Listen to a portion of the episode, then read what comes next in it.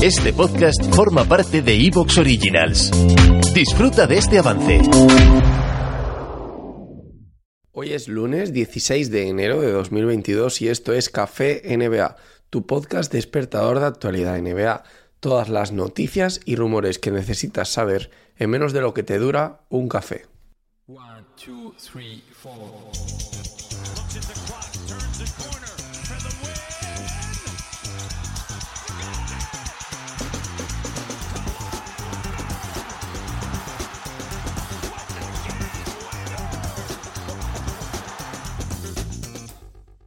Mark Stein continúa contando cosas en su Substack, es muy interesante. Os animo a todos a que lo busquéis y os suscribáis si queréis. Y bueno, de momento lo que está diciendo es que el jugador más caliente parece ser Bojan Bogdanovic, que estaría atrayendo el interés de más de 10 equipos de la NBA. Eso sí, los Pistons, tal y como dijo Alex Pistons en, en Twitter, y ya sabéis, el colaborador mío, el con el que tengo el programa de sobremesa NBA, eh, no tienen interés de traspasarle y de hecho mm, señala Mark Stein que ese interés continúa bastante firme por parte de los Pistons y que tal vez una primera ronda no protegida de un equipo relativamente llamativo esa primera ronda, ¿vale? O sea, no, no van a querer una primera ronda del mejor equipo de la NBA pues parece que es lo único que podría hacerles cambiar de opinión en cuanto a traspasar a Bojan Bogdanovic esta temporada.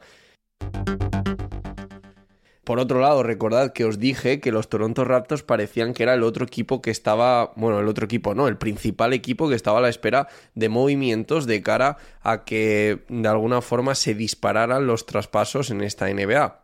Sin embargo, los Toronto Raptors han empezado a jugar mejor en los últimos partidos, han empezado a ganar algún que otro partido, justo después de que hiciéramos este Let's Go Raptors, que podéis escuchar en el podcast anterior a este café. Y bueno, después de estas victorias parece que se ha vuelto a suavizar el tema de los rumores de traspaso en torno a los Toronto Raptors. Además, los Toronto Raptors no tienen absolutamente ningún interés en traspasar a Ojei Anunobi y Pascal Siakam. Eso debe quedar por delante como la principal llamativa de, de los Raptors, ¿no? O la principal negativa en este caso.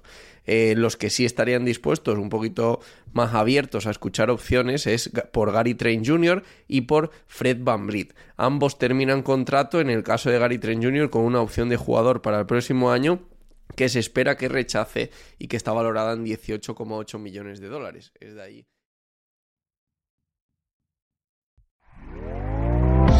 ¿Te está gustando lo que escuchas? Este podcast forma parte de Evox Originals y puedes escucharlo completo y gratis desde la aplicación de Evox. Instálala desde tu store y suscríbete a él para no perderte ningún episodio.